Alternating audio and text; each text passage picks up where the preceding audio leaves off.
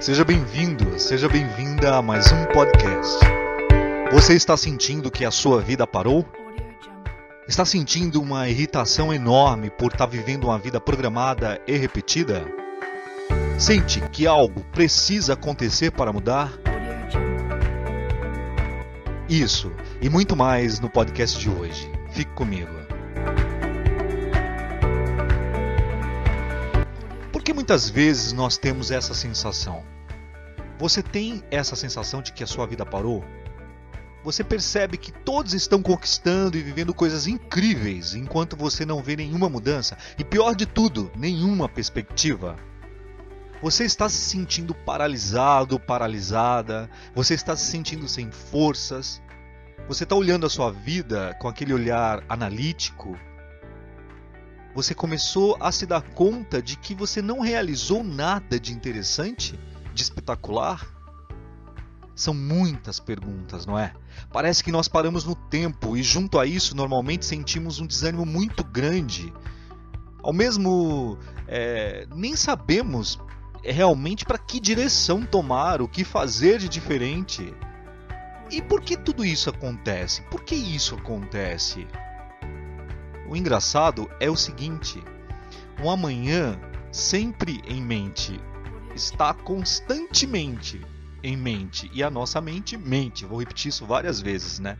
O passado já foi, o presente não se sente e para o futuro corre-se o tempo inteiro. Aí de repente alguém que você conhece morre. E você pergunta: Como assim? E aí nós trazemos essa pergunta, você traz essa pergunta para o seu íntimo, para o nosso íntimo. Nós pensamos sobre os valores da vida, se vale ou não vale a pena isso ou aquilo, e vem aquela sensação de que se fez tão pouco, se aproveitou tão pouco da vida, e essa sensação, ela pode se tornar mais profunda.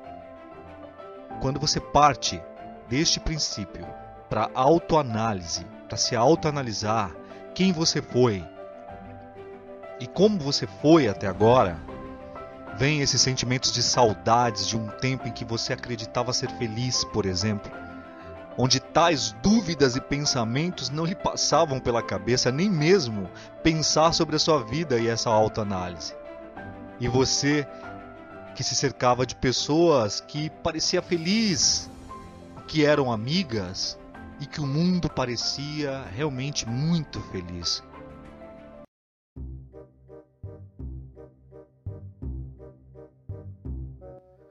E aí, vindo desse mundo feliz, você parte para o lance da autoanálise e começa a vir todas aquelas perguntas, aquela enxurrada de perguntas, né?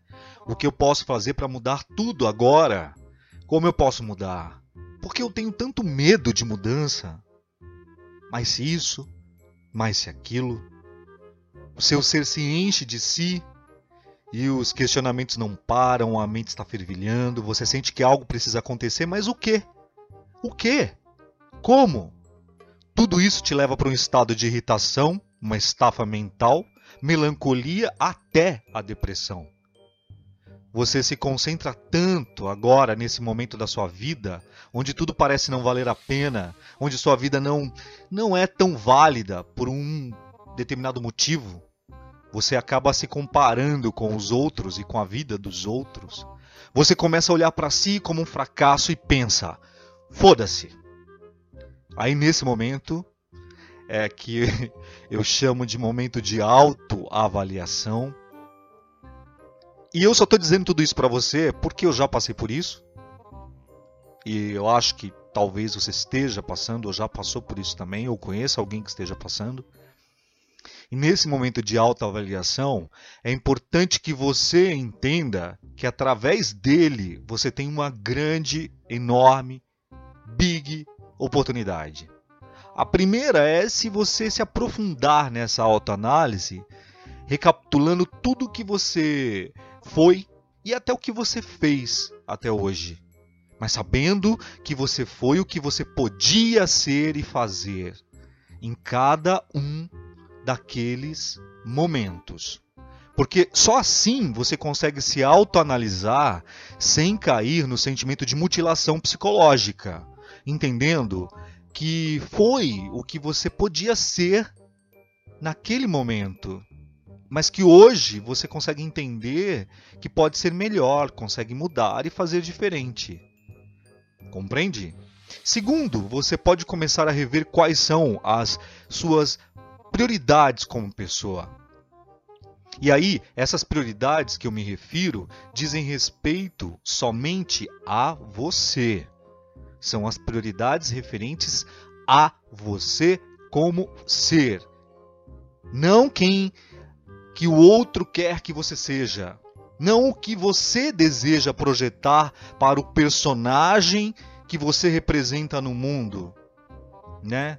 Que os, os psicólogos, os psicanalistas falam tanto, né? Do personagem, da persona, do personagem que você representa, porque todos nós é, representamos personagens para o mundo, né? Em sociedade. Isso é um outro papo, um outro podcast, né? Sobre o quanto a gente representa tanto para o mundo esquecendo de ser, porque fomos enclausurados em um sistema social aonde você é proibido de ser quem você é.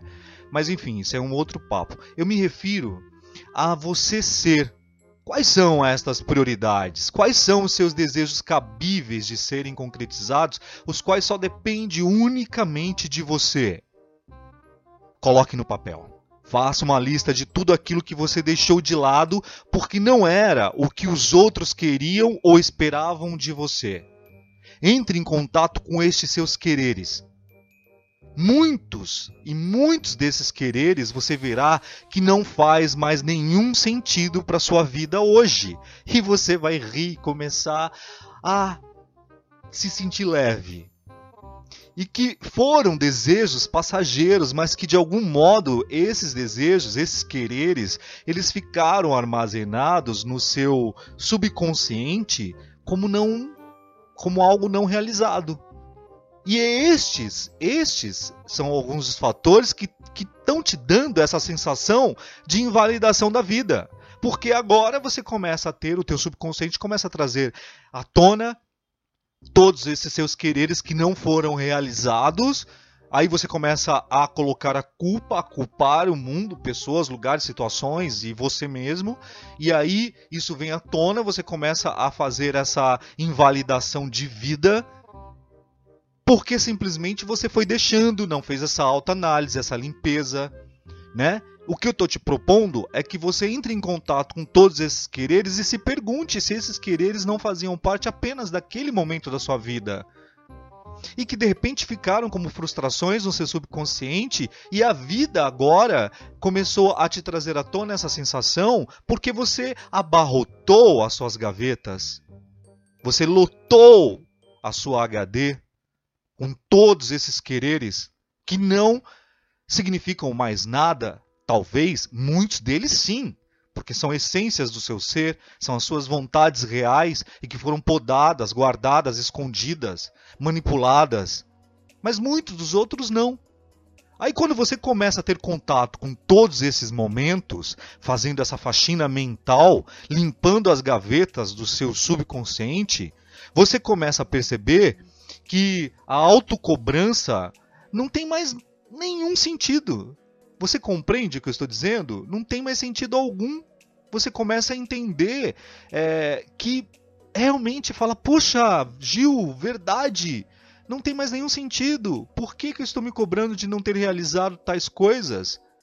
Por que, que estão vindo todas essas cobranças agora? Porque na verdade esses quereres meus faziam parte de um tempo em que não, não tem mais sentido, não cabe mais agora na minha vida porque passou. Vivi situações que me trazem saudades. Olha, ainda bem que vivi. Ainda bem que aproveitei.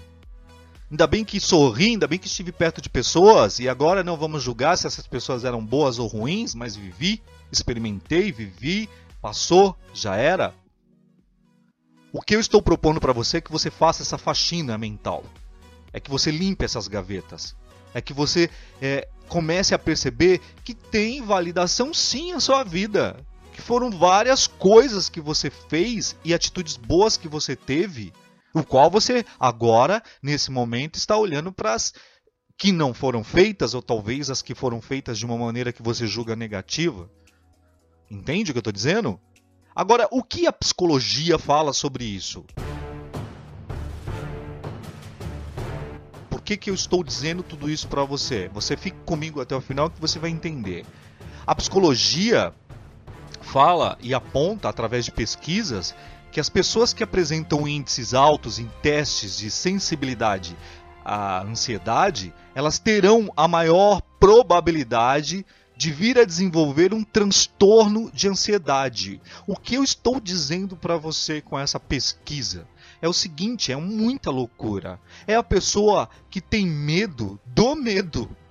Olha que coisa louca. Você ter medo do medo. Você tem contato com algum sentimento que você nunca tinha experimentado antes, e aí você começa a ter medo dos sintomas e começa a ter a crença de que esses sintomas possam produzir danos psicológicos, físicos ou sociais. Olha que loucura isso. Olha como a nossa mente mente Olha a importância de você estar atento e você estar atenta em buscar ajuda quando estas crenças começam a se instalar na sua cabeça.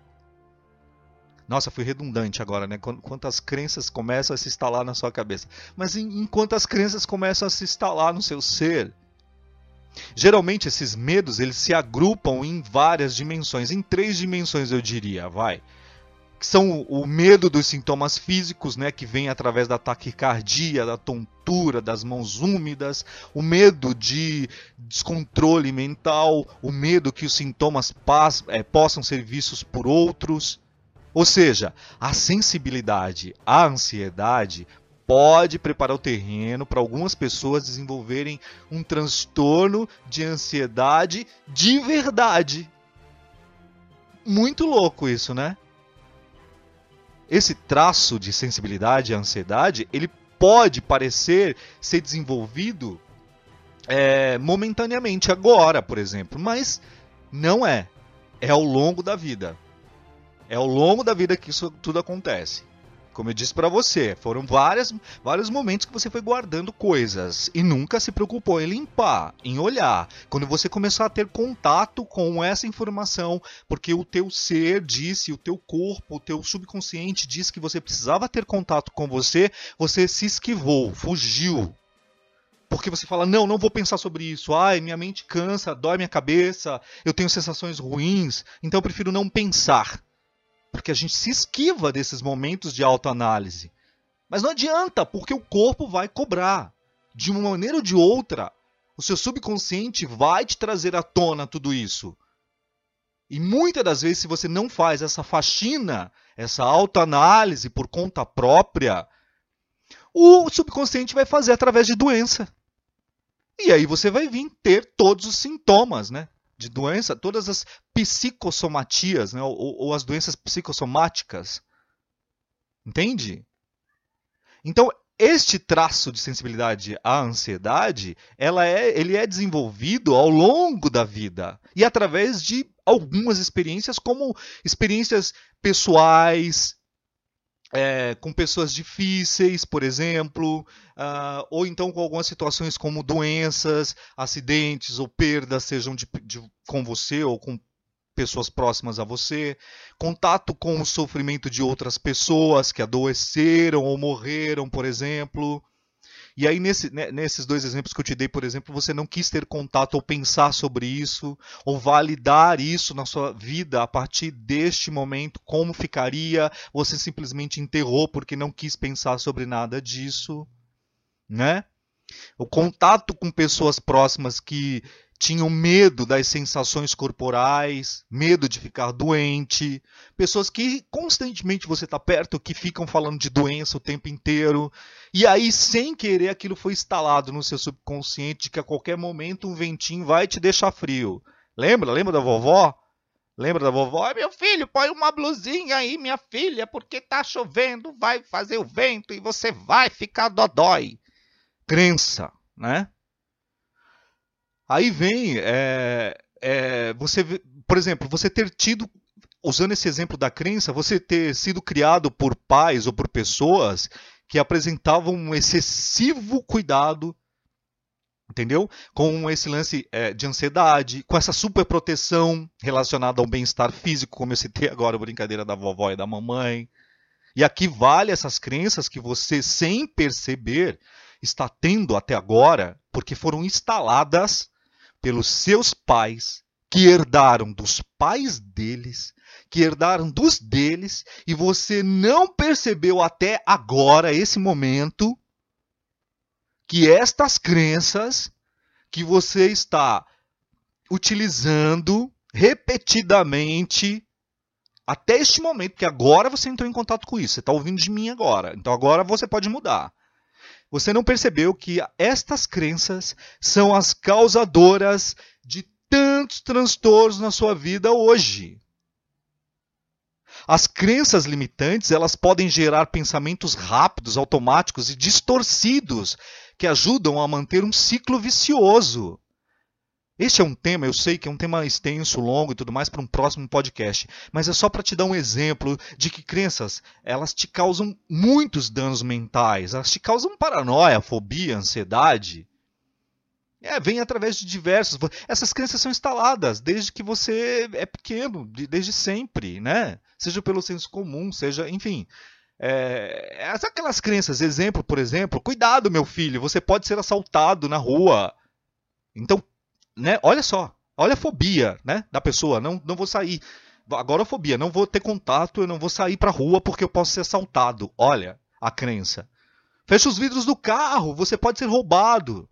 Aí fica aquela pessoa paranoica no, no trânsito, no volante, vidros fechados, trancados. Às vezes o carrinho lá não tem nem ar condicionado, ou, ou quer economizar a gasolina no o ar sua, mas precisa se proteger ali na bolha, com vidros trancados, porque o papai, a mamãe, a titia, sei lá quem, instalou, instalou uma crença de que tem que andar com os vidros fechados para não ser roubado. Ou então aquela crença, todo mundo só te engana, meu filho. Você, meu filho, é um exemplo. Não, esta é a pior. Esta crença é a pior. Esta crença é a pior. Você, meu filho, é um exemplo? Não admito isso. Eu não admito que minha mãe, eu não admito que meu pai, eu não admito que ninguém fale isso para mim, que eu sou exemplo. Eu não quero ter essa carga ou usar, ou usar essa carapuça de um personagem de ser exemplo de algo. Este peso que vai me, me inibir, proibir de avançar na vida de me experimentar e de me dar a oportunidade de errar, porque eu coloquei na minha cabeça a crença limitante e infeliz de ter que ser exemplo. Olha que ridículo isso. Olha quantas doenças podem vir através disso. Até aquela outra, né? Tipo, ah, meu filho não tem sorte com namoro. Gente, olha só. Eu, eu, acredito que eu nem preciso exemplificar, porque cada uma dessas crenças que eu acabei de falar causam tanto mal à saúde mental. Eu nem preciso. É só você pensar um pouco mais, você vai ver o porquê que elas causam tanta paranoia, tanta fobia, tanta ansiedade, tanta autocobrança. Bom, como eu disse, isso é realmente um outro assunto para um outro podcast. Mas eu estou falando tudo isso para dizer a você que é preciso se ajudar ou ajudar alguém a ir superando este medo das reações de ansiedade, aumentando a tolerância ao que sente e aumentando a confiança em si mesmo. Ainda sobre a ótica da psicologia, tem um cara que eu me identifiquei muito com a abordagem, a abordagem dele, que seria a abordagem humanista. Foi em meados de 2014 quando eu tive contato com esta com a sua obra, com a obra deste cara. Eu pude me entender e eu pude me organizar sistematicamente para realizar metas na minha vida. Né? Este cara é um americano, ele foi psicólogo e ele desenvolveu a teoria hierárquica das necessidades humanas. É fantástico. Eu me identifiquei, me identifico muito com essa teoria.